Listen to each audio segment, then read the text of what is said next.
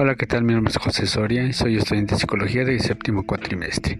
Y hoy vamos a hablar del trastorno por déficit cognitivo. Y bueno, ¿qué es el trastorno cognitivo? Un trastorno cognitivo es un tipo de trastorno mental que afecta de forma central a nuestras habilidades cognitivas, las cuales nos capacitan para poder llevar a cabo las tareas que necesitamos realizar en nuestro día a día.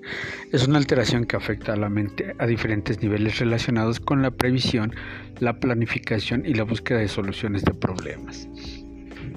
Se considera que el trastorno mental cognitivo es un trastorno psicológico que tiene como causa algún problema en el funcionamiento normal de las funciones cognitivas básicas. Las alteraciones en estas funciones cognitivas básicas generan problemas en otras situaciones cognitivas más complejas, como veremos a continuación. Funciones cognitivas. Para entender mejor las alteraciones o disfunciones que se producen en el trastorno cognitivo, es adecuado reconocer las funciones cognitivas que pueden verse implicadas. Estas son todos aquellos procesos mentales que nos habilitan para realizar tareas. Función cognitiva básicas o primarias. Para nuestra supervivencia hemos tenido que aprender a percibir, relacionar, seleccionar, procesar y gestionar y trabajar la información relevante. Las funciones básicas son atención, percepción, memoria, razonamiento. Es la función responsable lógicas como complicación, implicaciones en funciones ejecutivas tan importantes como la capacidad de resolución de problemas o el lenguaje las funciones cognitivas complejas o superiores.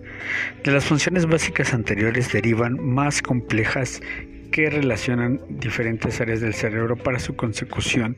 A continuación vemos las más destacables. Orientación, lenguaje, habilidades prácticas, funciones ejecutivas, capacidad de resolución de problemas, trastornos cognitivos directos. Eh, clasificamos como trastornos cognitivos directos aquellos que por su naturaleza tienen un impacto directo en las funciones cognitivas que hemos explicado anteriormente como la amnesia. Es un término que hace referencia a la pérdida parcial o completa de la memoria.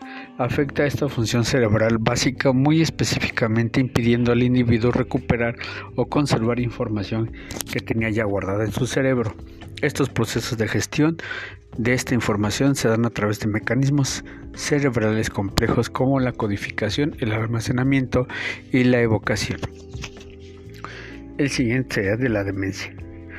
Cuando se producen déficits cognitivos como la de en la demencia, cualquiera de las funciones cerebrales puede verse afectada. Destaca el impacto que tiene como la demencia en la memoria, el lenguaje, la atención, control o inhibición de conducta, las praxias y las funciones ejecutivas o capacidad de resolución de problemas. El delirio o síndrome confusional agudo se trata de todos aquellos trastornos orgánicos, es decir, causados por una pérdida o anormalidad de la estructura de la función del tejido cerebral o ambas afecciones a la vez. En esta afección, afectación se puede producir alteraciones a nivel de conciencia y las funciones cognitivas complejas se caracteriza por ser aguda con afecciones muy globales, pero también es reversible. Trastornos de la ansiedad los trastornos de la ansiedad se da un miedo a una amenaza futura. Nuestra mente da como respuesta anticipada una alteración emocional que incluso puede dar lugar a síntomas físicos como taquicardia o temblores. Las fobias. La fobia es un trastorno psicológico caracterizado por un miedo muy intenso y justificado a animales, objetos y situaciones concretas. Son un tipo de trastorno que puede dar lugar a vivencias de extrema ansiedad o pánico a la persona que lo sufre. Hay diferentes en ellas y dependiendo de cuál sea el objeto del miedo, la vida de la persona puede verse más o menos afectada. Trastorno de ansiedad generalizado. En este tipo de trastorno la preocupación y la ansiedad generalizada por evento puede a un día a día ser muy común. Las personas que lo sufren están constantemente preocupadas por si las cosas salen mal. Trastorno por estrés postraumático. Eventos externos que se hayan podido vivir pueden desencadenar el estrés postraumático, una guerra, una violación, un huracán, un atentado o un accidente grave en la carretera puede dar lugar a este tipo de afección mental. Trastornos psicóticos. Este tipo de trastornos son causa ideas y percepciones anormales, haciendo que la persona pierda el contacto con la realidad. Los delirios y las alucinaciones son los principales síntomas. Esquizofrenia. La esquizofrenia es un tipo de trastorno psicótico caracterizado por la pérdida del juicio de la realidad, acompañada por una gran desorganización de la personalidad. En la esquizofrenia aparecen los síntomas positivos y los síntomas negativos.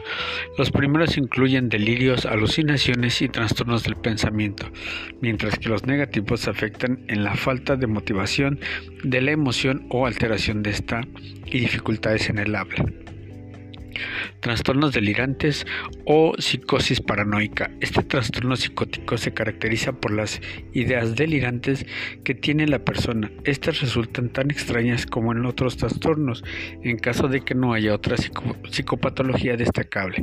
Las personas que lo padecen no cumplen los criterios de la esquizofrenia y carece de alucinaciones, y al menos de forma notoria, pues puede aparecer algunas relacionadas con el tema del delirio. Trastornos del estado de ánimo. Estos trastornos cognitivos afectan mucho a la persona que los sufre por no poder llevar a cabo una vida normal. Al ver su estado de ánimo muy alterado, se presentan las alteraciones y el trastorno bipolar como los trastornos más representativos de este tipo de trastornos. Depresión. La depresión es una enfermedad mental que se caracteriza por una alteración muy aguda del estado en donde la tristeza patológica es un síntoma principal. Este sentimiento es más intenso y duradero de lo que entenderíamos como normal y puede y provoca una gran ansiedad. Todo junto puede aparecer sin una causa justificada. Trastorno bipolar. Esta enfermedad se caracteriza por pasar de episodios con estado eufórico a estado con depresivo. Los eventos de la vida del paciente no son causa de estos cambios temporales.